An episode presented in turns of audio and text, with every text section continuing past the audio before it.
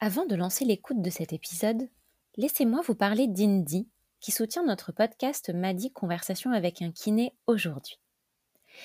Indy simplifie la vie de milliers d'indépendants en France en automatisant leur comptabilité grâce à un outil simple et ludique.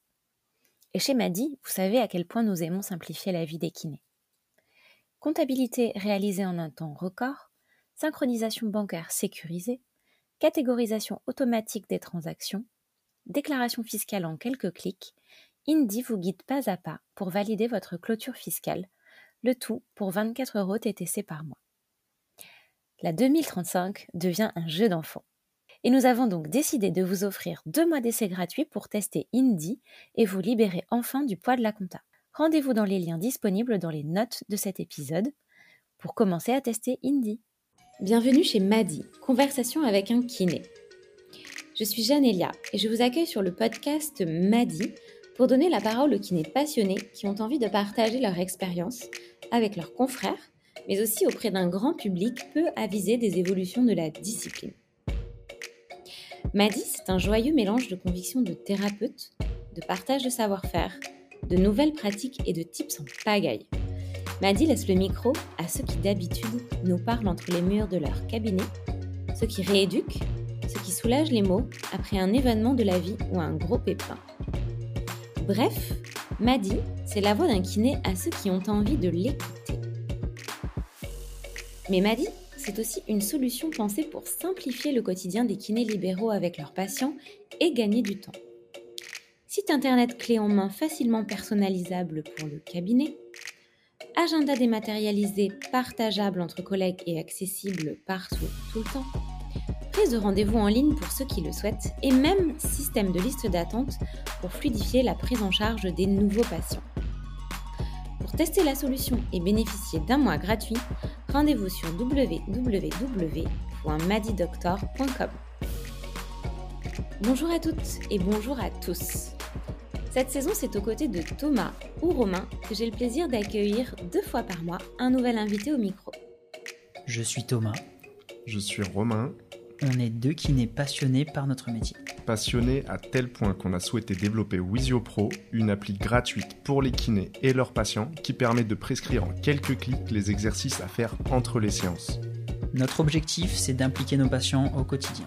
C'est tellement plus agréable de travailler avec des patients motivés. Et en 2021, sérieux, prescrire ces exercices sur des post-it, c'est terminé. Vous l'aurez compris, on souhaite mettre en avant notre beau métier et développer une appli qui nous sert à tous au quotidien. Prendre part au podcast avec Madi, c'est aussi pour nous une façon de nous inscrire dans cette nouvelle ère d'une kinésithérapie innovante, inclusive, qui vit dans son temps pour proposer le meilleur à nos patients. Entre Wizio et Madi, ça a été l'évidence. C'est pour ça qu'on a même décidé d'intégrer Wizio dans notre plateforme Madi pour que d'un coup d'un seul, vous, kinés libéraux, puissiez proposer la prise de rendez-vous à vos patients depuis vos sites internet Madi, mais aussi gérer votre planning de rendez-vous en toute sérénité et prolonger le parcours de soins de vos patients jusqu'à l'envoi de programmes d'exercices super bien ficelés. Bref, vous êtes ici pour entendre des kinésithérapeutes passionnés. Je vous laisse donc prendre place sur votre ballon pour une séance intense de conversation. Elle se définit comme décoratrice d'intérieur du corps humain, comme kiné bordélique, mais aussi comme kiné digitalisée. C'est également une globe trotteuse qui rénove des maisons et une podcasteuse kiné. Si d'ailleurs depuis que vous connaissez son podcast, vous vous demandez comme moi pourquoi elle l'a appelé Psoacd Patates, sachez que vous aurez la réponse à cette question qui personnellement me taraudait depuis longtemps. Aujourd'hui, avec Thomas, nous avons l'immense plaisir d'accueillir l'artiste kinésithérapeute la plus douée de sa génération. J'ai nommé Cécile Gibert. Dans cet épisode, elle nous raconte, avec la joie, la simplicité et l'humilité qui la caractérisent tant, comment elle s'est pris de passion pour le body painting. Cet art consiste à sublimer les corps et laisser avoir ce qu'il s'y passe dedans. Elle nous parle de cet état de flow qui l'envahit quand elle peint les corps, de comment l'anatomie palpatoire et le dry needling l'ont aidé à progresser dans la pratique de son art. Et enfin, elle évoque ses projets pour mettre son talent au service des kinés, des professionnels de santé et des patients. La puissance du body painting, nous dit-elle, c'est de rendre visible l'invisible, de voir à travers la peau. Vous écoutez le 42e épisode de Maddy, j'espère que cet épisode, cette ode à la beauté et au corps, vous mettra peut-être dans un état de flot. Bienvenue chez Maddy.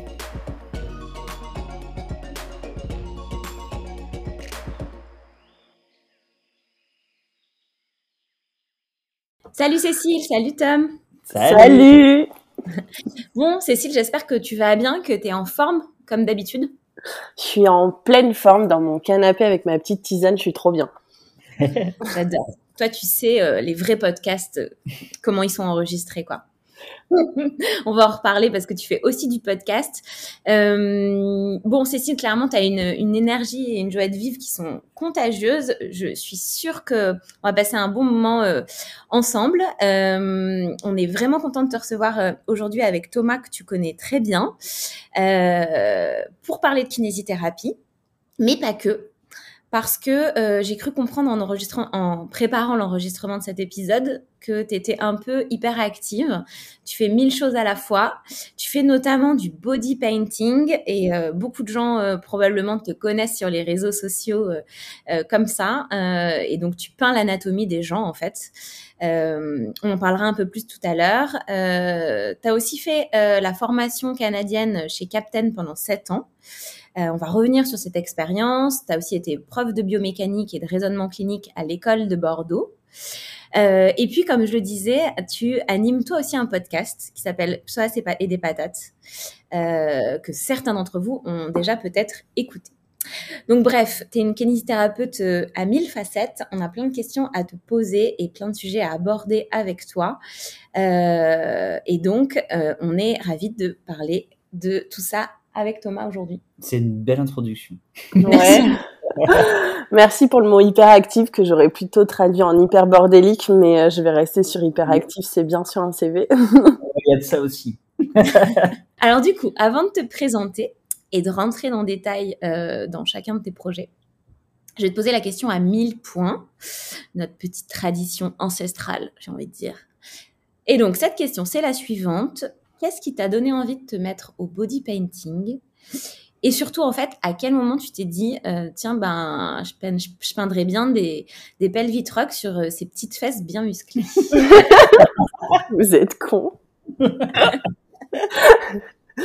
euh, question avant de répondre à ta question. 1000 points, je gagne quoi avec 1000 points? J'en fais quoi de ces points? Putain, mais personne nous a jamais demandé ça. euh... Je pense que tu peux les échanger contre, euh, je sais pas.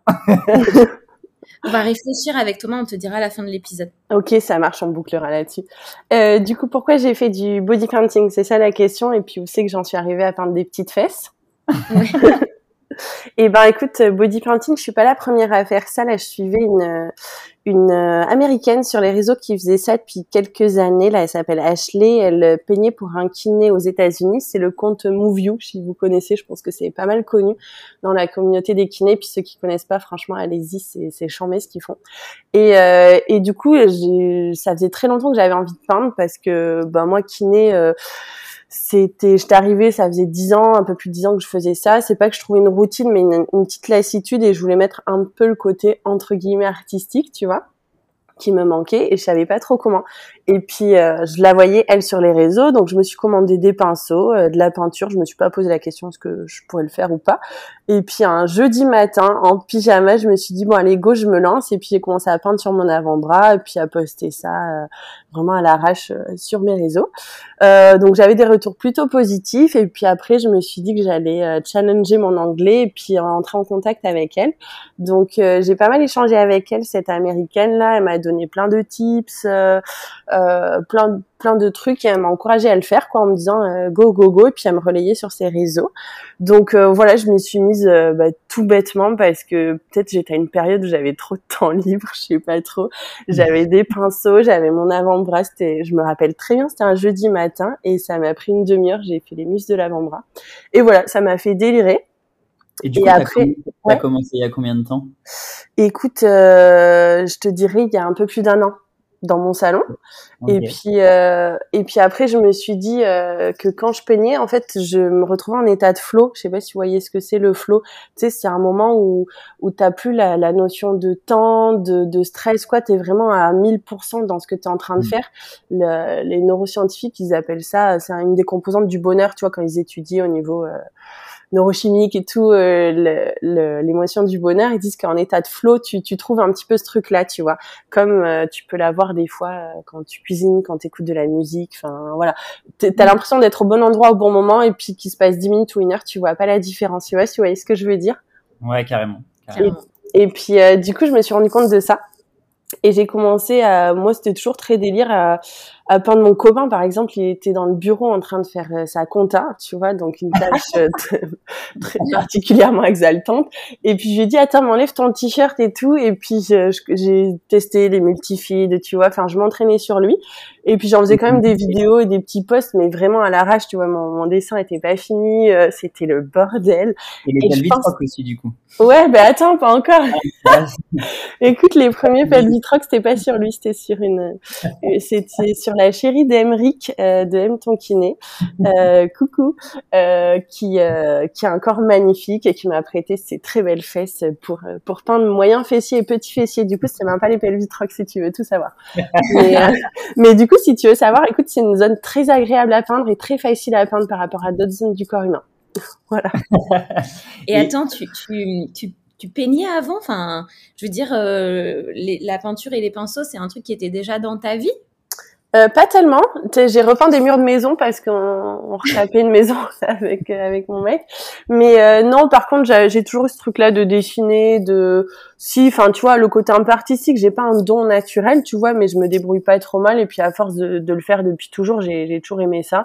Bah écoute, j'imagine que j'imagine que ça m'a aidé.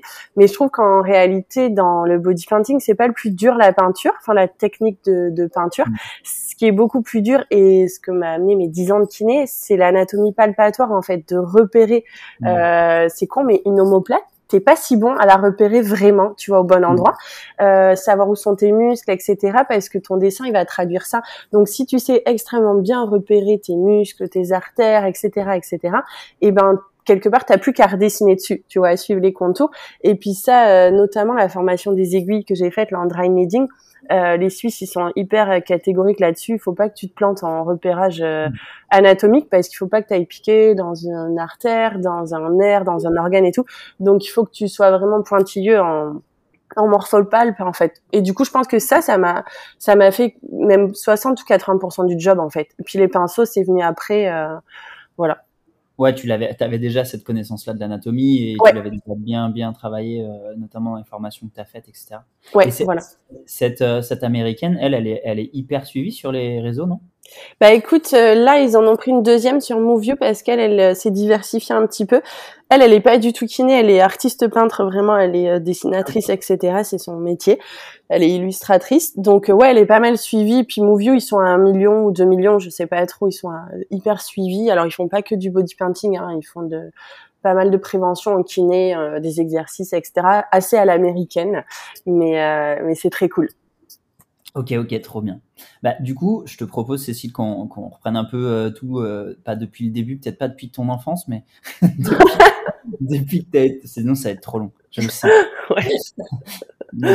depuis que tu es sorti, es sorti de l'école euh, de kiné en quelle année? En 2010, j'ai été diplômée. Très bon cru, ça. S'il y en a qui se reconnaissent, big up les 2010. Moi aussi. du, du coup, tu es sorti en 2010 de l'école de Bordeaux, c'est ça? Ouais, c'est ça. Et est-ce que tu peux euh, nous rebalayer un petit peu, voilà, à partir du moment où, où tu es sorti de l'école de Bordeaux, qu'est-ce que qu'est-ce que tu as pu faire comme formation, comme parcours, etc. Est-ce que tu peux rebalayer un petit peu tout ça? Ouais, carrément. Bah, euh, kiné, euh, kiné déjà en deuxième année pendant les études, en fait, j'ai un peu perdu la foi parce que je faisais que des stages en hospitalier et tout. Enfin, je je trouvais pas du tout ce qui me plaisait là-dedans. J'ai failli arrêter, puis je me suis retrouvée dans un stage à Bidar là chez trois kinés, la Marc Beignat et Fifi, euh, qui m'ont redonné goût à la kiné, etc. Donc vraiment, je me, ils faisaient vachement de thérapie manuelle et d'orthopédie, traumato, tout ça, et de rachis. Et du coup, euh, je me suis dit bon ben go, en fait, je me dirige vers ça. Donc j'ai j'ai terminé mes études de kiné, euh, mais il y en a un qui m'avait dit écoute, je te conseille euh, quand tu as ton diplôme, va pas en formation directe, tu as besoin de faire tes armes, faire tes mains, et puis pour voir où sont tes limites. Donc pendant un an ou deux, fais des remplats, fais-toi kiffer et tout, et après tu démarres les formations. Et franchement, c'est ce que j'ai fait, enfin entre autres, mais pendant un an et demi, euh, quasiment deux ans, j'ai bossé, j'ai fait plein de remplats en libéral, tout ça. J'ai vu ce qui me plaisait, ce qui me plaisait pas. Et après, par contre, j'avais à nouveau pas cette lassitude, mais cette envie de faire autre chose. Et puis avec deux autres copains de promo, euh, Vincent et Olivier, on a tout plaqué. Euh, moi, je me suis radiée de l'ordre des kinés, de l'URSAF, de la Carfinco, tout ça, tout ça. Et on est parti sac à dos faire le tour du monde. On savait à peu près quand on partait, on savait pas trop quand on rentrait. On avait mis, je crois, 7000 ou 8000 euros de côté, euh, bien inclus. Donc, euh, donc on s'est dit, ben go, on part, on va explorer le monde et puis on verra ce qui ce qu'il en ressort quoi. Et euh, je me rappelle par exemple à Sydney en Australie, on cherchait du taf et sur nos CV on avait volontairement pas mis qu'on était kiné. Euh, pour voir vraiment avec euh, avec genre rien euh, comment on pouvait se démerder quoi. Bon, il y a juste les gars qui avaient copié mon CV et ils avaient mis waitress, genre serveuse, parce qu'on mitonnait un peu sur les boulots qu'on avait fait en France pour trouver du boulot. Donc moi j'avais mis que j'étais serveuse et donc eux ils faisaient des, des entretiens d'embauche en disant qu'ils étaient serveuses. C'était vraiment très drôle. Bref, mais du coup, on, a fait ça. Écoute, on a tenu huit mois à peu près de, de mémoire, de janvier à septembre on est rentré. Et en fait, ça m'a permis de voir aussi, euh, j'allais quand même jeter un coup d'œil, euh, notamment en Australie. Puis on a fait aussi la Thaïlande où le massage est pas mal répandu et tout. Mais comment les, les kinés ou les équivalents des thérapeutes manuels, ils bossaient un petit peu? Et là, j'ai vu qu'en France, franchement, euh, c'est pas qu'on n'avait pas de niveau, mais bon, on était très loin des Australiens. Je me suis dit, faut que je fasse un truc en rentrant, il faut que je me perfectionne. Et du coup, en rentrant, ben, j'ai repris le libéral en remplat, toujours entre le Pays Basque et Bordeaux. Et, euh, et j'ai commencé, euh, il y en a quelques-uns de ma promo, ça a démarré tout juste chez Captain, la formation canadienne, ça s'appelait Camp à l'époque, là ça a changé. Et donc ce sont les Québécois qui venaient, euh, qui venaient nous former en thérapie manuelle avancée. Euh, ils ont un programme là-bas. Enfin, ça dure à peu près sept ans si tu veux arriver jusqu'au fellow. Euh, le fellowship, c'est vraiment le diplôme ultime. Et puis, euh, et puis donc j'ai commencé un peu par hasard en me disant, bah, les Québécois, de toute façon, j'avais fait mes recherches. Les meilleurs au monde, c'était les Australiens, les Suisses et les Canadiens. Alors je me suis dit, Québec, c'est très bien. Ils parlent français, ils sont sympas. Donc j'ai démarré chez Captain le niveau 1 et puis j'ai adoré. Vraiment, j'ai accroché à fond. Et du coup, en fait, bah, il y a cinq niveaux, mais on peut s'arrêter à chaque niveau puisque chaque niveau t'amène vachement dans ta pratique. Donc, c'est un choix après que tu continues ou pas. T'es pas obligé de faire tout le cursus. Ça peut paraître assez long euh, de se dire j'en ai pour 5, 6, 7 ans, mais au mmh. final, euh, au final, pas du tout. C'est euh, tu choisis ton rythme. Ouais. Ouais, carrément. Puis j'ai plein de copines qui sont arrêtées au niveau 3, elles en sont ultra satisfaites pour leur pratique et tout. Donc euh, voilà, moi j'ai continué jusqu'au niveau 5, j'ai pas passé mon fellow mais euh, j'ai fini dans le cursus et, euh, et j'ai adoré, j'ai adoré. Puis en parallèle de ça, je me suis formée aussi toujours chez Captain avec les Suisses, la DGSA, euh, pour le dry needing, euh, avec Daniel Bosch notamment. Ça, j'ai adoré aussi. Sauf me faire piquer, parce que tous les points que tu piques, tu te les fais piquer en, en formation et ça, j'en pouvais plus. Mais euh, mais ouais, ça, ça m'apporte aussi vachement dans ma pratique les aiguilles. C'est vrai que j'adore ça, quoi. Donc, bah, euh, on, reviendra un petit peu sur tous ces sujets-là, que ce soit Captain, que ce soit le dry needling, etc. Parce que je pense que ça peut être ça peut être hyper intéressant. Ouais. Et puis j'avais juste fait aussi pendant un an ou deux un DU à la fac de médecine de Bordeaux de pathologie rachidienne. C'était un DU ouvert pour les, les chirurgiens, les internes en chirurgie, les médecins et puis quelques kinés. Donc voilà, j'avais fait ce DU-là et puis il y avait un, mémoire sujet libre à faire tant que ça concernait le dos. Et j'avais fait un truc un peu différent. Moi, j'avais fait sur la motivation. Euh, comment font les, enfin comment motiver les patients à faire leurs exos, puisque l'observance, bah, c'est facteur de réussite euh, en général du traitement. Donc voilà, j'avais mmh. fait ça aussi. Ok. Et du coup, juste pour revenir un petit peu en, en, arrière sans, sans, commencer à l'enfance, tu, pourquoi tu es devenue kiné, toi, Cécile? C'était quoi ta vision du métier? Et, et pourquoi, du coup, tu désenchanté finalement, euh, tu disais assez, assez vite, euh, avant de trouver euh, Captain et avant de te former un peu plus en thérapie manuelle et de trouver ton compte? Eh ben, euh, c'est très simple. Moi, j'ai jamais voulu être kiné. J'ai, en fait, j'ai toujours voulu être euh, depuis assez petite, quoi, peut-être la sixième, enfin, je sais pas, assez jeune, euh, jusqu'à en terminale, je voulais être prof de sport, en collège ou lycée. Vraiment, c'était ma vocation. Et à chaque fois que j'allais en cours de sport, j'ai analysé le. Ah ouais? J'ai analysé le prof. Je me disais ça, faut que je garde, ça c'est bien, Fabien. Et puis en terminale apparemment c'était assez dur les concours de, de, de prof de PS. Mes parents étaient pas chauds, ils m'ont dit trouve autre chose.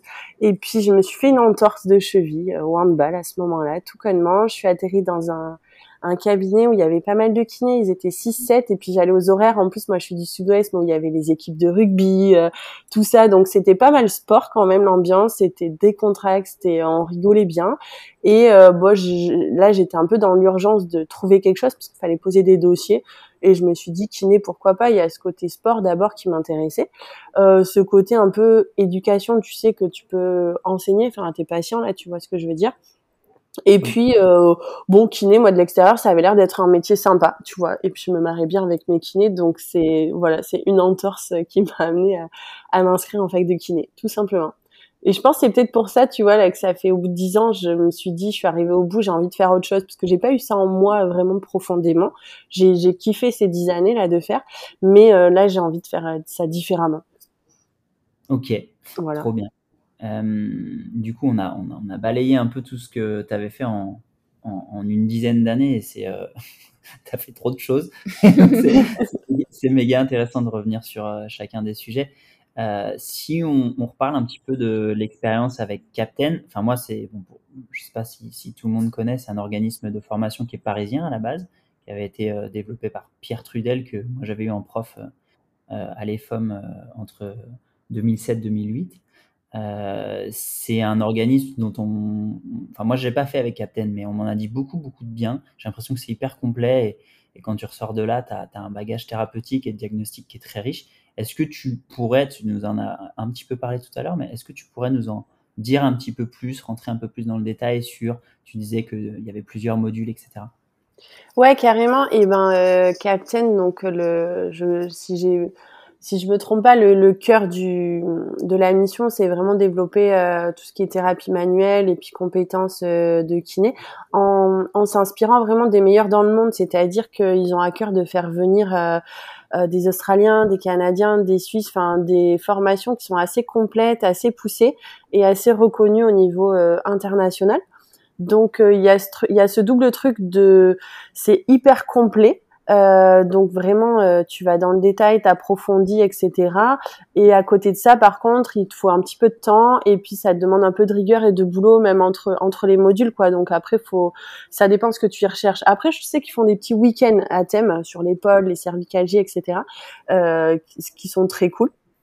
Mais euh, donc moi j'ai choisi le cursus canadien, mais je sais que le cursus australien aussi, il est très très cool. Euh, et puis j'ai choisi aussi les Suisses pour les aiguilles là-bas. Et le, le, cursus canadien, donc ce sont les Québécois, c'est une formation montée par euh, Hélène Maheu, ma très chère Hélène Maheu, euh, si elle écoute un jour ce podcast, qui est une Québécoise euh, hors norme, autant humainement que techniquement, que pour la profession, que enfin voilà. Et puis et puis elle est entourée de, de, tout un tas de physiothérapeutes québécois et canadiens qui qui sont venus enseigner en France en fait pendant de longues années là. Avec le Covid, ça s'est arrêté puis on espère que ça va reprendre. Et, euh, et donc en fait, si tu veux, il y a cinq modules et le premier, par exemple, c'est le niveau 1. C'est euh, pour nous Français, c'est l'occasion de d'aboutir à leur niveau de base quand eux ils sortent des études de, de physiothérapeute en fait. Kiné là-bas c'est physiothérapeute. Donc le niveau 1, ça nous remet un petit peu à niveau, on va dire euh, international. à savoir que moi j'ai une sœur jumelle qui est kiné mais elle a fait ses études en Suisse en fait à Lausanne et euh, je voyais bien que elle euh, en deuxième année déjà de, de, kiné en Suisse elle avait déjà le niveau que moi j'apprenais en niveau 1 chez Captain de cursus canadien tu vois en thérapie manuelle raisonnement clinique etc donc je me disais bon bah en fait les Français on est quand même pas mal à la bourre là-dessus. Et puis donc ce niveau il est très cool, ça te remet un petit peu euh, à niveau, ça te pose les bases du raisonnement clinique. Et puis après niveau 2, 3, 4, 5, euh, c'est pas mal d'outils techniques, mais surtout le gros plus en fait c'est pas tant les outils et les techniques, c'est le raisonnement clinique qu'ils ont, c'est-à-dire vraiment d'utiliser ton cerveau avant tes mains euh, pour vraiment, euh, tu prends plus de temps pour le bilan. Tu vois, moi, je peux passer une heure à faire un bilan, mais après, j'estime que je vais être beaucoup plus rapide et efficace sur les séances. Donc, moins de séances, euh, plus rapide, plus efficace et cibler un petit peu plus le, le, problème et de manière vraiment individualisée. Tu vois, pas les recettes qui mmh. marchent pour tout le monde. Donc ça, j'ai trouvé ça très très cool. Et en plus, dans leur formation canadienne, ils reprennent pas mal de choses. Euh, c'est pas juste à eux. Il y a du Maitland, euh, il y a, il y a plein de choses que tu peux trouver ailleurs. Il y a de la neurodynamique, il y a des aiguilles, enfin, donc des points trigger, tout ça, plein de concepts qui sont assez répandus et donc centralise ça. Et puis euh, ça, c'est d'un point de vue, on va dire euh, théorique, mais euh, tous les Québécois qui sont venus enseigner, c'est un truc de ouf. D'un point de vue humain, ils sont, ils ont tellement un état d'esprit optimiste, bienveillant, encourageant, englobant, etc. que ça, Ouais, mais ça change ta pratique en fait, mais ça change ce que tu es aussi, tu vois, et ta façon de voir le patient. Même la façon de voir tes collègues et ton entourage au final. Mais mm. euh, du coup, il y a, y a cette grosse plus-value là aussi, qui n'est pas écrite sur les lignes, mais je trouve qui est aussi importante que le bagage technique et de raisonnement clinique qu'il donne. Mais c'est euh, une attitude qu'il donne et qui est vraiment... Euh, vraiment différente de la nôtre et en plus que j'ai pu aller en stage là-bas plusieurs fois donc j'ai vraiment vu que ça a un effet hyper positif sur sur les patients. Donc dans le cursus, tu aussi, euh, t'es invité aussi à, à aller là-bas au Canada. C'est pas obligatoire. Ouais, c'est pas obligatoire, mais euh, bah, nous on avait tous envie de le faire, on l'a quasi tous fait. Mais ils t'organisent, euh, je sais plus, c'est deux fois une semaine de stage. En fait, tu vas être réparti dans les cliniques là-bas, euh, les cabinets là-bas, ça s'appelle des cliniques. Euh, les cliniques avec un mentor pour deux jours ou trois jours. Et puis il y a aussi leur leur centre de formation là-bas de tous les physiothérapeutes. Et tu y vas aussi, et puis tu c'est pas tant que tu as des cours avec eux, mais tu reçois des vrais patients. Et puis on est deux ou trois kinés euh, avec un mentor euh, québécois. On évalue le patient sur deux jours. Le premier jour c'est le bilan, et puis le deuxième jour c'est le premier traitement. Donc ce sont des vrais patients, et puis on est vraiment euh, mentoré et coaché par des experts en fait. Donc on fait avec eux, et ça en pratique, c'est, je pense que c'est la chose qui m'a le plus apporté parce que tu mets vraiment les mains dedans, et puis ils sont hyper bienveillants les patients sont pas forcément simples, il y en a qui sont compliqués, etc. Mais, euh, mais du coup, c'est hyper formateur. Vraiment, c'est très formateur. Et et est-ce que tu peux commencer, euh, tu es obligé de passer par le, le, module 1 pour aller sur les autres après ou Ouais, ouais c'est dans l'ordre. Le module 1, tu le valides. Ensuite, tu as le module 2 qui se fait en plusieurs parties, donc tu peux le faire sur deux ans. Euh, tu le valides à la fin des, des deux. Puis euh, chaque module, tu dois le valider pour passer au supérieur parce que les 4 et 5, ils sont très orientés manipulation. Euh, vertébrale, périphérique, etc. Euh, mais euh, manipulation, il y en a plein de différentes. En fait, il y a celle de base, celle pas trop dangereuse, et petit à petit, tu t'en vas vers celle beaucoup plus spécifique et celle un peu plus entre guillemets dangereuse dans le sens où c'est en niveau 5 parce qu'ils veulent que tu aies acquis une base de raisonnement clinique, de, de diagnostic différentiel pour éliminer tous les red flags, etc., etc. Tu vois, ils ont ce truc-là hyper sécuritaire quand même. Yes. Ouais, donc je comprends que c'est une expérience, enfin une formation du coup qui t'a fait vraiment euh, level up en termes de, de raisonnement clinique, de, de théorie et de pratique en matière de thérapie manuelle. Euh, mais du coup, tu as abordé un peu euh, le changement dans la manière d'aborder le patient, etc. Tu, tu, tu sens qu'il y a eu un avant et un, un après dans le, la prise en charge? Ouais, carrément. Déjà juste pour moi mes séances, enfin, je comment dire, j'étais arrivée à un point aussi où c'est pas que je m'ennuie en séance, mais des fois dans ma journée, je déroulais ma journée et il y avait peut-être une séance sur deux où, où je les faisais avec peine, tu vois, de manière automatique, je j'avais pas beaucoup d'intérêt, etc. Et là, en fait, chaque séance prenait de l'intérêt euh, parce que je pouvais aller chercher quelque chose, etc. Et euh, ouais, en fait, mon bilan, euh, tu t'intéresses à beaucoup plus de choses. Euh, par exemple, quelqu'un qui vient pour une douleur sacroiliaque, mais en fait, tu vas même lui poser des questions sur son sommeil, son alimentation, son traitement, ses attentes. Qu'est-ce que lui, il attend de la kiné? C'est con, mais des fois, les gens, ils te répondent à un truc complètement à côté de la blague par rapport à ce que toi, tu veux proposer. Donc, c'est bien de le faire au début. Euh, et être beaucoup plus rigoureux dans catégoriser, par exemple, la douleur. C'est quel type de douleur? Euh, Où exactement? De 0 à 10, elle est à combien? Est-ce que c'est une sensation comme ça? Est-ce que le matin, elle est plus forte, etc. Tu prends vraiment des trucs très précis euh, au bilan. Et en fait ça va te permettre de réévaluer. C'est-à-dire que les gens des fois ils savent pas trop s'ils vont mieux ou pas. Et puis moi je l'avais vu dans mon mémoire sur la motivation. Les gens ils ont besoin de voir que ça va mieux pour aller mieux. Et ben tu les réévalues. Tu dis mais regarde là quand tu te levais le matin tu avais 8 sur 10 ta douleur en barre et qui descendait dans la jambe. Et là tu m'as dit à l'entrée de la séance euh, ça fait un mois qu'on se voit que celle-là elle est à 4 sur 10 et qu'elle est juste dans le dos. Donc ça ça va mieux. C'est toi qui me l'as dit etc etc que tu pouvais marcher que 800 mètres là maintenant tu as fait 3 km avant que ta douleur elle arrive au même stade, etc. Donc ça, ça m'a vraiment structuré dans la manière de récolter des résultats objectifs que je peux écrire et que je peux redonner aux patients, puis même moi, voir tu sais, si je vais dans le bon sens. S'il y a rien qui évolue en bien, ben on change de on change d'hypothèse. Et puis, euh, et puis, je sais pas, d'être beaucoup plus bienveillant sur le patient, de plus être du tout culpabilisateur, moralisateur ou défaitiste. Tu sais, des fois, tu dis bon, il a une grosse hernie discale, euh, on va masser, attendre qu'il se fasse opérer, j'en sais trop rien, comment je pensais. Mmh. Mais là, euh, déjà, tu t'es pas défaitiste envers lui ni envers toi, et, euh, et tu cherches le meilleur de chaque patient à chaque fois en fait. Et du coup, les patients, ils te le rendent. Tu vois, ils sont beaucoup plus motivés à faire les exos, ils posent des questions, le fait qu'ils comprennent, ou même, tu sais, les Canadiens, ils m'ont appris à dire je sais pas quand je sais pas. C'est tout con, mais quand t'es jeune diplômé, t'oses pas trop euh, dire euh, bah je sais pas. Alors tu tu sors le premier truc, tu dis oui ça doit être ça, mais en fait tu perds la conscience de tes patients.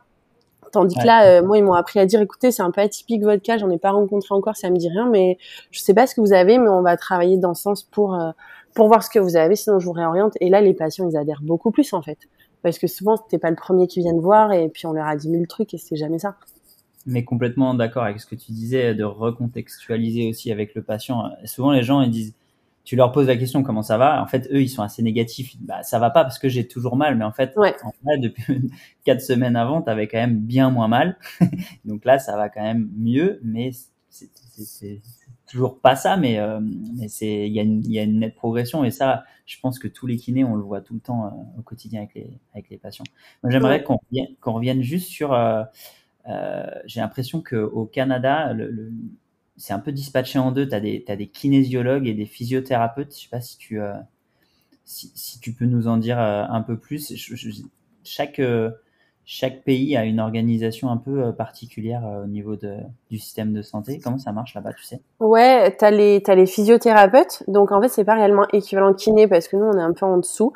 Euh, si on veut être physiothérapeute, il faut aller faire 16 mois d'équivalence à l'université de Montréal. Mhm. Euh, les physiothérapeutes là-bas, ils peuvent faire le bilan, ils ont le droit de manipuler, etc. Euh, et puis euh, t'as les, alors je sais pas les kinésiologues, etc. Moi j'avais postulé pour être aide kiné. Tu peux être aide kiné euh, ou aide physio.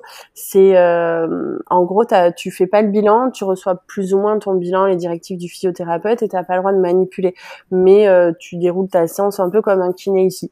Donc je dirais qu'on est entre les deux, tu vois, mais mais les statuts, les équivalences, elles ont encore changé. Donc là, je suis pas à jour, mais je crois qu'il faut avoir fait un des deux masters de Amiens ou Grenoble en France pour après postuler à l'équivalence à l'université de Montréal de 16 mois pour avoir le titre de physiothérapeute là-bas. Ça, c'était aux dernières nouvelles, mais je suis peut-être pas super à jour parce que nous, on avait prévu de partir avec Vincent, mon chéri, euh, qui est kiné pareil, euh, de partir au Canada vivre au Québec là-bas.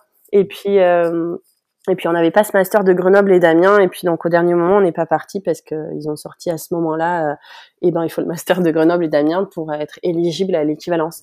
Donc si tu veux, on n'avait pas on n'avait pas l'occasion à ce moment-là d'y aller, mais je me suis pas réactualisée dessus. Mais en tout cas, les, les physios, quand ils sont physios là-bas, ils ont quand même un, un level supérieur au nôtre de formation. Ça, c'est sûr. Ouais, j'ai l'impression que les passerelles sont pas si évidentes parce que, alors, dans l'Union européenne, euh, avec ton diplôme, tu peux bosser quand même un peu plus facilement partout, mais hors Union européenne, euh, vers le Canada, j'ai l'impression que c'est quand même assez compliqué. Moi, on m'avait déjà, j'avais déjà eu des échos où c'est quand même compliqué d'aller s'installer là-bas pour euh, bosser en, en, tant que bah, équivalent kiné, quoi. Ouais, je vous invite à aller écouter du coup l'épisode avec qu'on a enregistré avec Blaise Dubois, qui est euh, directeur de la clinique du coureur euh, et québécois, enfin dont suisse d'ailleurs euh, à la base, mais installé à Québec depuis une vingtaine d'années et qui revient justement sur ces spécificités et ces différences entre le système français et le système québécois. Et il y a aussi l'épisode avec Flavio Bonnet qui, justement, lui, a pu bénéficier de cette euh, ben a pu partir euh, à Québec, euh, passer son équivalence de physio parce qu'il était détenteur du master de Grenoble. Voilà. Et donc, effectivement, on, en parle longuement dans, dans, ces, dans ces épisodes. Cécile, on l'a évoqué en, en, intro, tu as été aussi prof de bioméca et de raisonnement clinique à l'école de Bordeaux. Ouais. Est-ce que tu peux nous raconter un peu plus voilà, cette expérience? Ça met pas un peu la, la pression de se retrouver devant des étudiants et tout eh ben non, non, ça met pas du tout la pression parce que déjà, je n'étais pas toute seule. On était un groupe de cinq, cinq potes. Euh, en fait, on était tous issus de la formation canadienne, en fait. Donc, on était déjà pas mal formés en raisonnement clinique, euh, thérapie manuelle et puis orthopédie, traumato, rhumato. Et euh, là où je bossais, moi, dans les cabinets avant d'être euh, prof là en école de kiné, on recevait quand même souvent des stagiaires, tu sais, des K2, des K3, voire des K1. Donc, euh, tu sais, t'as déjà un peu ton discours qui est rodé, euh, l'habitude qui est prise. Et Mm. puis, euh, et puis, on s'était dit qu'on partait à 5 faire ces cours-là parce qu'on prenait la moitié de la promo et puis c'était des, des travaux, euh, enfin, des travaux dirigés, donc on mettait un peu de pratique quand même dedans. Et euh, bah, écoute. Euh, Enfin, moi, ça m'a pas mis la pression, ce qui est assez paradoxal parce que je peux prendre la pression juste pour passer un coup de fil à quelqu'un que je connais pas pour demander un rendez-vous pour une ligne téléphonique, par exemple, ça me met grave la pression. Mais parler devant des gens, ça me met pas du tout la pression, tu vois, je, je sais pas pourquoi. Et euh, non, je l'ai pris plutôt comme une expérience euh, cool. En plus, c'était l'école où j'avais été, donc tu sais, quand tu connais les lieux et tout ça, c'est toujours plus facile. On a été super bien accueillis. Euh, on nous avait laissé pas mal de liberté pour le programme, donc euh, on avait à cœur tous les cinq de euh, faire le cours qu'on aurait aimé avoir à ce moment-là d'un point de vue euh, passerelle théorie pratique, c'est-à-dire qu'on on trouvait qu'on avait beaucoup de cours théoriques et puis souvent par des médecins ou pas forcément des kinés, mais qu'on se rendait pas compte de ce que ça allait être euh, la pratique en kiné et en kiné libérale parce qu'on faisait beaucoup d'hospitaliers. Mm. Et du coup, nous, on avait à cœur de construire le cours en disant chaque partie théorique qu'on enseignait, tout de suite, on la mettait en pratique. On disait c'était quoi l'application pratique? On avait une table, on avait un, gars qui jouait le patient, etc. Pourquoi on apprenait ça en théorie? Tu vois à quoi ça servait d'apprendre telle anatomie ou telle fonction de tel muscle, articulation? Parce que si tu sais pas pourquoi tu l'apprends, euh, bah t'as pas d'intérêt. Enfin moi la première apprendre la natte ça me saoulait. Euh, apprendre les 84 muscles du dos ça me saoulait. Je, je crois que je les zappais même en école de kiné tu vois et j'ai j'ai pas eu une bonne note quoi. Mais parce que c'était juste de la théorie je voyais pas à quoi ça servait. Donc euh, donc c'était plutôt une, une expérience assez cool et les étudiants euh, on avait c'est pareil le, ce truc là canadien d'être assez proche des étudiants eux ils sont pas dans une relation verticale ils sont vachement dans, dans la, la transversalité euh, tu es un petit peu au même niveau. Donc, euh, tu vois, tu peux échanger. Les enseignants canadiens, ils estiment qu'ils peuvent apprendre de toi. Tu vois, c'est assez improbable, mais vrai. Et du coup, nous, on s'était mis quand même dans une relation assez horizontale euh, où on n'était pas à donner le cours et puis juste ils étaient passifs, ils recevaient le cours et puis ils l'apprenaient et puis ils se taisaient quoi. Donc, euh, donc ça, c'était cool. On était plutôt dans l'échange, etc. C'était assez sympa. euh. Donc ouais, moi j'ai j'ai kiffé et puis mes collègues aussi. Trop bien. Génial. Bon, Cécile, sans transition, j'aimerais euh, beaucoup qu'on parle podcast. Ouais. Euh, parce que euh, bah, on fait partie de, des, quelques podcasts euh, qui parlent de kinésithérapie. Puisque toi, tu as créé aussi un podcast, soit c'est des patates, euh, que j'ai pris beaucoup de plaisir aussi euh, à écouter. Euh, nous, ça fait deux ans aujourd'hui que, enfin ça, on a fêté les deux ans du podcast euh, M'a dit conversation avec un kiné, et je crois qu'en fait, tu avais lancé euh, Psoas et des patates à peu près au même moment. Euh, pourquoi t'as pourquoi t'as eu envie en fait de lancer un podcast? Parce que à l'époque, je suis bien placée pour le savoir. euh, Il y avait, il y en avait assez peu en fait. Hein, c'était euh, c'était les prémices euh, des podcasts en santé. Euh, comment ça t'est venu cette idée euh, Pourquoi pourquoi un podcast? Euh, eh ben, c'est très simple. Moi, il va y avoir un an et demi, là, je pense, le podcast. Euh, en fait, il y a eu le, juste avant le tout premier confinement. Moi, euh, janvier 2000, je sais pas, c'était en 2019, là, je sais même plus, 2000, euh, 2020. 2020, voilà. Euh, j'ai eu mon espèce de ras-le-bol de kiné, je veux faire autre chose. Mais par contre, je savais pas du tout quoi. Donc début mars, j'envoie un préavis au cabinet où je bossais de départ en disant, ben ok, moi j'ai envoyé un préavis, il me reste trois mois pour me trouver ce que j'ai envie de faire, puisque dans trois mois, j'ai j'ai plus de taf, j'ai plus de revenus, j'ai mes charges à payer, ça va me me mettre le pied au cul un petit peu, tu vois. Et du coup, euh, je savais pas du tout ce que je voulais faire. Et en plus, deux semaines après tombe le confinement où on a dû fermer nos cabinets et tout. J'étais là, ouais, super. Euh, ça va arriver plus vite que prévu le moment où il faut que je me bouge. Et euh, je savais pas du tout ce que je voulais faire. Je savais juste que je voulais me digitaliser ou en tout cas mettre un pied dans le digital parce que j'avais écouté un, je sais plus, une interview d'Oussama Amnar un peu par hasard. Mhm. Qui est, qui est dans la tech et tout. Et il y avait une phrase qui avait résonné en moi. Il avait dit l'avenir, ça va pas être les riches et les pauvres, ça va être ceux qui ont un pied dans le digital et tous les autres. Et du coup, moi, j'étais là, mais je veux avoir un pied dans le digital, puis tu sais, juste pour pour pas être à la ramasse, quoi, parce que ça avance hyper vite depuis qu'il y a Internet, la tech et tout. Et donc, je me suis dit bon, dans le digital, mais je sais pas quoi. Et en fait, tout simplement, je me suis dit, mais si tu veux te diversifier, va demander à des kinés qui sont déjà diversifiés comment ils ont fait. Euh, J'avais pas mal de potes qui étaient kinés et autre chose ou plus du tout kinés. Et je me disais, autant l'enregistrer. J'en fais un podcast, c'est mon premier pas dans le digital en fait, euh, parce que moi je savais rien dans le digital. Donc je me suis dit, ça va m'obliger à, à savoir euh, enregistrer une interview, gérer le, les bandes son et mettre en ligne, tu vois, qui me paraissait déjà gros. Et je me suis pas dit un, podcast c'est un truc de ouf parce que je me suis dit j'aurai 50 écoutes, ça me fera marrer et puis euh, j'y vais d'abord entre guillemets pour moi quoi, pour rencontrer des gens, trouver l'inspiration et tout. Donc euh, du coup j'ai appelé trois potes. donc il y avait il y avait Jean-Benoît Diallo qui est kiné et humoriste sur sur Paris. il y avait Benjamin Bola qui lui fait mille trucs, kiné, il est investisseur, il est arbitre pro de handball, euh, il est formateur, enfin il fait mille trucs. Euh, et puis ils m'ont dit euh, va interviewer Flavio Bonnet justement. Donc Flavio, je lui envoie un message un vendredi soir à Paris. Je venais de finir l'interview avec Ben et il me dit bah si dans deux heures tu peux être, je sais plus dans le 19e ou quoi, bah go. Donc j'y suis allée, je le connaissais pas du tout Flavio. Et hop, on a déroulé l'interview qui était très cool. Et après, de fil en aiguille, quoi, j'ai interviewé des gens qu'on me recommandait. Et puis, euh, et puis voilà. Et puis pour le titre, psoas et des patates, euh, je me suis pas pris la tête non plus. Je voulais cibler les kinés, donc euh, quoi de mieux qu'un muscle et le psoas, parce que tous les kinés connaissent le psoas, et puis les gens en général ils connaissent pas. Et puis en fait, pour le et des patates, j'ai en fait quand je disais psoas à voix à voix haute, il y a juste et des patates qui me venaient et ça me faisait trop marrer. Et du coup je me suis pas pris la tête j'ai demandé à mes potes j'ai dit bon psoas c'est des patates ça vous dit quoi? Ils ont rigolé ils m'ont dit bon c'est tout toi ça n'a ni queue ni tête vas-y et du coup j'ai voilà tu vois ma voisine pendant le confinement elle s'embêtait elle me dit contre un massage je te fais ton logo parce que ça savait faire du graphisme donc elle m'a fait mon logo je l'ai massé et puis puis go c'est parti quoi. Simplement un échange de bons procédés. Ouais. Hyper contente d'avoir le, le fin mot de l'histoire de d'où vient le nom de ce podcast. Parce que franchement, avant de te connaître, j'ai je, eu beau retourner le truc dans tous les sens, je me suis dit, mais pourquoi des patates? Mais tu sais, pour rien. tu sais, je le demande à la fin de chaque épisode, je dis, ça évoque quoi pour toi c'est des patates? Les gens, ils ont toujours une interprétation différente, c'est tellement drôle. Puis il y en a juste une qui m'a demandé ce que ça voulait dire, elle a trop rigolé quand je lui ai dit. Mais ouais, je sais pas pourquoi. Moi, j'adore les patates. Hein. Et puis à ce moment-là, je... ma fille, je lui faisais le, la langue des signes, là, elle était petite et je sais pas, on était en train de signer patate, alors je sais pas si ça a joué, mais je peux te faire le signe patate si tu veux. Voilà. Et justement, j'aimerais qu'on parle de ça aussi, parce que tout ce que tu proposes sur les réseaux sociaux, euh, donc euh, que ce soit sur ton euh, sur ton Insta qui s'appelle Click ton kiné, je crois. Ouais. Et aussi sur sur LinkedIn, tu commences à être de plus en plus suivi.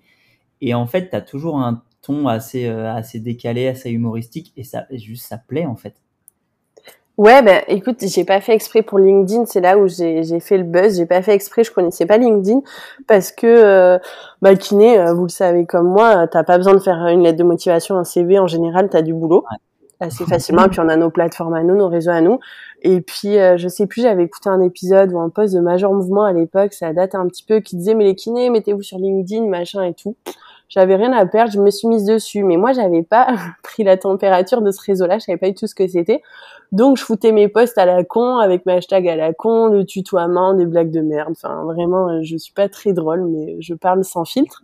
Et, et les gens, ils m'ont, tu sais, dans les commentaires, ça, je comprenais pas, ils me disaient tous, ah, mais ce ton un peu différent, décalé, euh, ça fait du bien, euh, tout ça, tout ça. J'étais, mais quel ton décalé? Et puis, tu sais, j'avais 130 personnes dans mon réseau, et puis j'ai fait une vidéo à 100 000 vues. Je me suis dit, mais c'est trop chelou, tu vois. Et, euh, et les gens me disaient tous euh, ah mais c'est génial, le scénario est génial, la mise en place est géniale, alors que c'était juste une vidéo où je m'entraînais sur Emma, la collègue de, de, mon chéri. Je lui avais dit passe prendre l'apéro, euh, faut que je m'entraîne sur l'omoplate. Je lui avais peint l'omoplate, on en avait rigolé, elle avait des crocs au pied, on en avait fait une vidéo à la con. C'était le bordel, c'était enfin vraiment euh, ni queue ni tête. Et euh, bam, je l'ai posté, ça a fait 100 000 vues, tu vois, j'ai pas compris. Et en fait, ça, a marché parce que les gens, ils sont vachement identifiés que LinkedIn, c'est un réseau très... Euh, T'as beaucoup de posts un peu pas superficiels, mais qui te vendent des trucs, tu vois, où l'authenticité, elle est pas toujours présente et euh, où tout est beau, etc. Et là, clairement, ils se sont dit, bah, elle tu vois. Euh. donc, il y avait pas de scénario, il y avait rien de prévu. C'était, je pense que c'est l'authenticité qui a fait que que ça a marché. Et après, j'ai eu, eu plein de demandes dans ce sens-là. Et en fait, sur LinkedIn, bah, c'est des gens pros, mais qui sont des humains derrière et qui ont envie de de rigoler ou d'être imparfait, enfin en fait de comme tout le monde quoi. Donc je sais pas euh, si c'est ça qui a pris, mais moi c'est mon ton à moi, je le force pas, je le travaille pas. Euh, et franchement, je fais souvent des bides. Hein. Si t'écoutes mes potes, ils vont me dire que les seules fois où je suis drôle, c'est quand je fais pas exprès quoi. Donc donc voilà, j'adore l'humour, je suis hyper bon public, mais je suis nulle pour faire des vannes, tu vois. Alors écoute, si ça fait rire, tant mieux, mais voilà. Et, et, et euh, ah, c'est ça, c'est Ashley l'américaine qui faisait du ouais. aussi. Elle, elle a un, un, ton un peu pareil ou pas? Pas du tout. Pas du tout. Elle, elle est assez perchée, si tu veux tout savoir. Ouais. assez perchée, euh, très à l'américaine, euh, mais très enthousiaste et tout. Enfin, moi, elle était là. Ma première peinture, je la revois maintenant, elle était dégueulasse. Elle me dit, oh, it's amazing. ah, je, elle avait republié tout. Elle est là. Il y a une French qui, qui s'y met et tout. Et puis les vertèbres, c'est vraiment le plus dur à faire. Donc là, good job et tout. Donc, d'avoir affaire à des gens comme ça parce que du coup ça te ça te booste, ça te booste et euh, oui. Et du coup tu as dû sentir le power en toi et euh, ouais et puis en plus tu sais au début je, je me calquais un peu sur ses peintures pour m'entraîner mais j'avais carrément son autorisation tu sais c'était pas du plagiat ou quoi. Donc les premières bah j'avais son visuel et puis du coup je m'en inspirais et tout. Et puis maintenant bah je commence à trouver ma touche et moi à partir dans ma direction où je veux les choses un peu moins purement anatomiques mais un peu plus artistiques un peu plus enfin il va y en avoir toujours l'anatomie c'est au cœur mais là sur les projets qui viennent il y, a, il y aura de l'artistique de l'humain de l'émotionnel de l'humoristique etc. Donc euh, donc voilà je suis en train de prendre entre guillemets euh, mon identité. Mais euh, tu vois c'est qu'elle m'a permis elle aussi de, de m'inspirer tu vois de je, je l'aurais pas fait sans sans lui en parler tu vois. Je, je suis pas pour ça Génial. Bon alors du coup, du coup, c'est quoi les projets euh, justement le body painting Là, j'ai l'impression que tu, tu te développes à fond en ce moment. Euh, Thomas a d'ailleurs été euh, victime, victime. victime récemment. Euh, ça, ça, se professionnalise grave pour toi. Euh, quelle voie tu prends là-dedans? Euh, bah écoute, je me tourne sur des projets un peu plus, euh, comme je te disais, euh, un peu plus diversifiés. À savoir là, euh, on, on m'a fait pas mal de demandes pour des illustrations, tout ce qui est système digestif, par exemple, pour euh, une boîte avec des gastro-entérologues, etc., pour tout ce qui est maladie de Crohn, syndrome de l'intestin irritable, etc., etc., pour illustrer ça. Et puis il y aura un kiné qui intervient pour montrer des choses. Euh, L'endométriose aussi, on m'a demandé de l'illustrer. Moi, je suis pas spécialisée dans la pratique kiné là-dessus, mais euh, je peux l'illustrer. Euh, et puis toujours, je, je, communique avec si c'est des kinés ou des médecins, est-ce que eux ils veulent montrer en fait avec la vidéo. Euh, et puis là, je pars normalement euh, au Québec en janvier. Alors je sais pas quand, quand tu vas diffuser l'épisode, mais s'il serait déjà allé ou pas. Euh, mais en janvier, je pars au Québec pour un, un, gros projet de peinture et tournage sur au moins trois jours sur le bien. cancer du sein. Et ça, ça va être chambé. Génial. avec euh, bah, une québécoise, enfin une française, mais qui vit au Québec depuis très très longtemps, euh, et sa petite famille qui euh, qui a un cancer du sein, et puis on, elle a eu la chirurgie, on lui a enlevé le sein gauche, et donc là j'y vais en fait à la fin de sa chimio et avant la radiothérapie pour avoir cette petite fenêtre où je peux peindre sur sa cicatrice mmh. et tout, et puis là on a, j'ai vu avec elle en fait parce que moi j'avais plein d'idées, j'avais un projet là-dessus, mais je fais jamais un projet toute seule, c'est je prends toujours euh, la personne que je peins, le modèle, et puis on construit mmh. un projet ensemble et personnalisé, tu vois, je le fais d'abord pour la personne avant de me dire c'est pour tout le monde en vidéo, etc. Tu vois, euh, je veux vraiment euh, personnaliser chaque presta. Et donc euh, j'ai vu avec elle son caractère, on a parlé de, de, tous mes axes, etc. Elle est ultra motivée, ultra positive. Elle est à fond pour qu'on en fasse aussi une peinture à caractère humoristique et assez léger, parce que elle, elle le prend comme ça, son cancer du sein. Et puis bah il y a des patientes quand même qui le prennent comme ça. Donc pour entre guillemets dédramatiser un petit peu quelque chose qui est assez grave. et puis on va faire un projet avec sa famille, euh, je vais les connecter, etc. Enfin, ça va être vraiment très très cool et il y aura un côté purement anatomique, euh, prévention, éducation de la pathologie avec les ganglions, etc.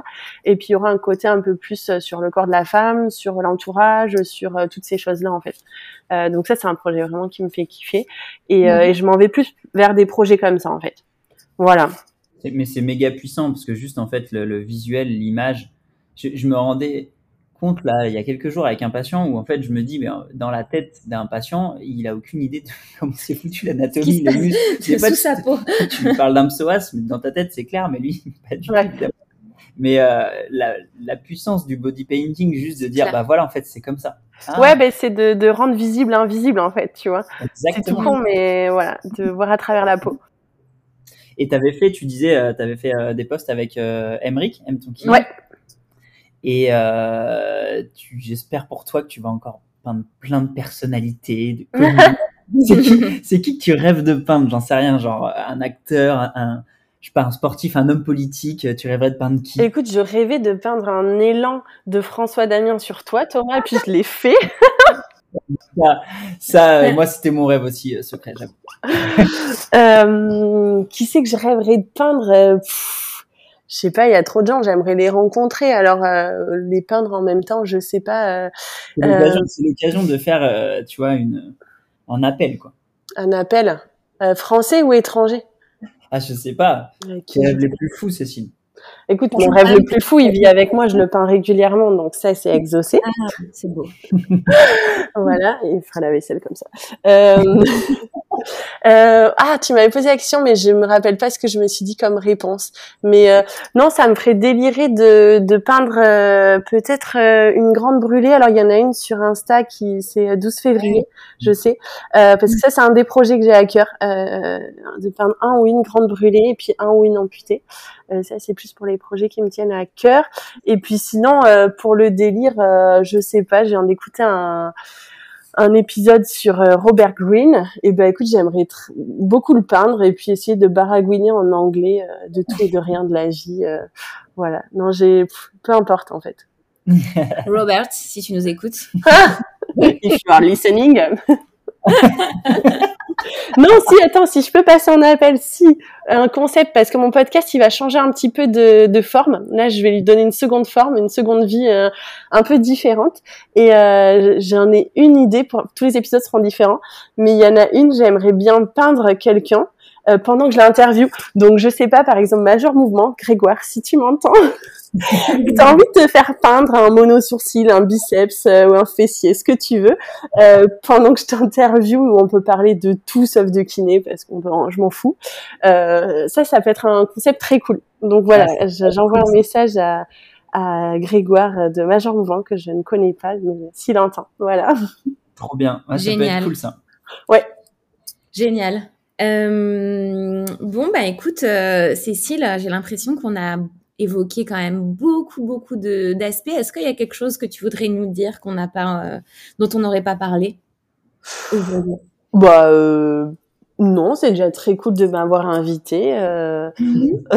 j'avais, j'avais pas trop de temps libre, mais pour vous, ce temps, il était, il était free. C'est toujours un plaisir. Je vous connais tous les deux. C'est très, très cool de, de, de, bosser avec vous. Euh, non, j'ai pas parlé de, du petit partenariat avec Wizio, mais je sais pas, Thomas, si tu veux qu'on en parle. ouais, si, vas-y. Ouais. Et ben, euh, et ben, on part sur une illustration de protocole de chirurgie. Là, donc, on illustre en body painting les, les, la chirurgie et les exos post-op à faire.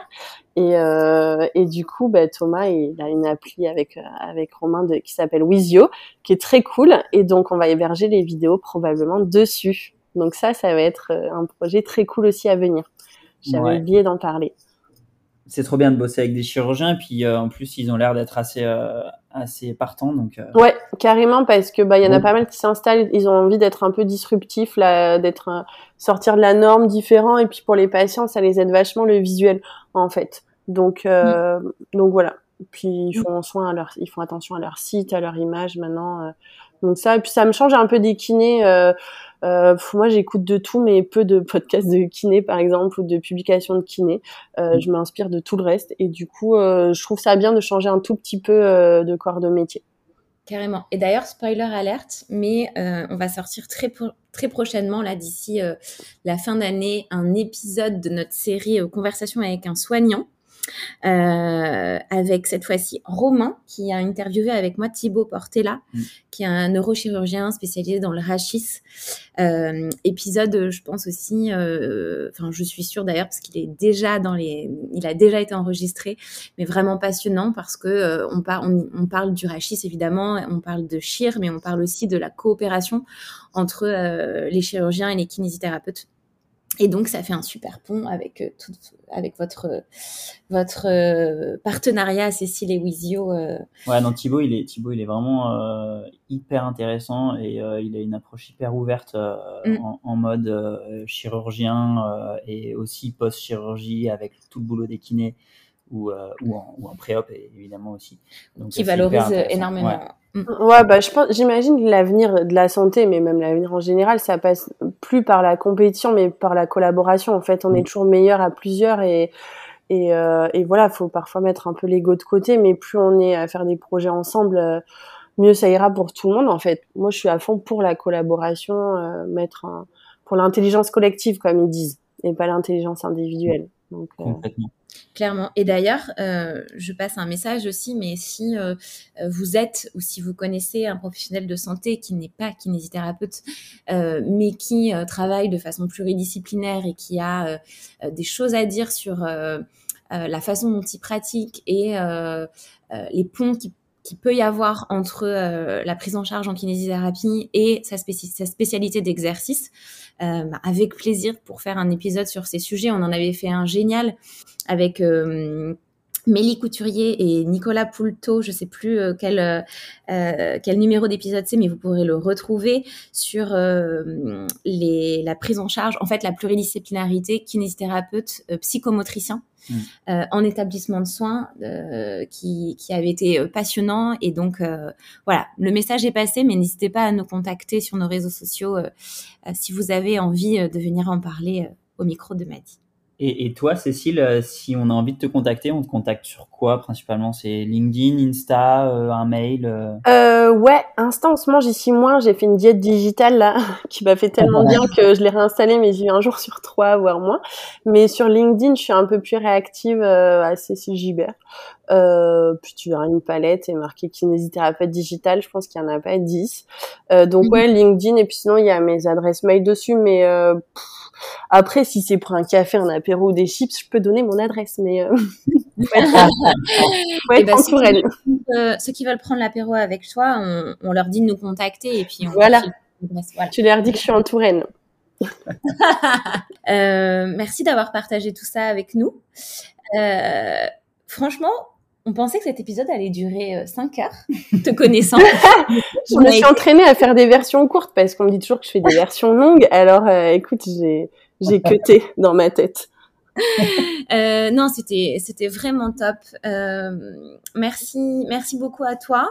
Euh, vous avez compris, il faut pas hésiter à contacter Cécile. Je pense que ça s'est senti dans cet épisode. Tu es hyper accessible et tu adores parler de tes projets. Tu en as mille, il y en a mille d'ailleurs dont on n'a pas mm. parlé aujourd'hui, mais mais c'est super riche, notamment cette nouvelle ce nouveau format de podcast. On avait rapidement parlé la dernière fois de ton envie de faire un podcast musical. Ouais, bah c'est ça. Il va y avoir un épisode. Je vais, je le tease pas trop, mais où je voudrais réunir des artistes et puis en faire euh, plus qu'un épisode. Enfin bref, j'ai le scénar est dans ma tête. Faut juste que je cale l'endroit, le lieu et tout, et que je trouve du temps parce que je suis en train de faire mille trucs à la fois. Mais euh, mais ouais, franchement, j'ai envie que les épisodes soient plus juste des épisodes audio, mais que déjà ça m'apporte à moi, puis à ceux qui sont là, puis aux autres vraiment quelque chose en plus. Et euh, j'ai ce côté, euh, j'ai vraiment, j'aime la créativité, créer quelque chose. Donc je voudrais en créer quelque chose à chaque fois, que ce soit un clip, que ce soit, enfin bon bref. Euh, donc ouais, j'ai pas mal d'idées là-dessus. Et puis ça, il y aura aucune régularité. De toute façon, moi je suis pas régulière, c'est comme ça. Mais euh, mais je pense qu'on va vraiment. Euh, le podcast, je le faisais pas pour me rémunérer du tout. Mon, mon moteur c'était le kiff avant tout. Donc j'imagine les épisodes là qui vont me faire kiffer. C'est aussi simple que ça. Donc ouais, hein, ça va. Je sais pas quand, quand ça va sortir, mais ça va sortir. Bon, bah écoute, euh, on te souhaite euh, plein de belles choses pour euh, la suite. On aura l'occasion de suivre tes péripéties. merci à toi, Cécile, pour ta sincérité et ta joie de vivre. Merci à tous d'avoir écouté cet épisode du podcast. Vous êtes plusieurs milliers d'auditeurs au rendez-vous à chaque fois. Alors un très grand merci pour votre fidélité. Restez à l'écoute sur Madi. Salut à tous, à très vite. Merci de m'avoir invité. Bisous. À bientôt. Bye. J'espère que cet épisode de Madi Conversation avec un kiné vous a plu et que vous en avez pris plein les écoutilles. Si vous voulez nous aider à populariser ce podcast dans la communauté des kinésithérapeutes, Alors pensez à laisser un avis sur votre plateforme de podcast préférée. C'est le meilleur moyen de faire perdurer l'aventure. Et si vous avez envie de venir parler au micro de Maddy d'un sujet qui vous anime ou dont vous êtes spécialiste, n'hésitez pas à nous contacter sur nos réseaux sociaux ou sur hello@madidoctor m a e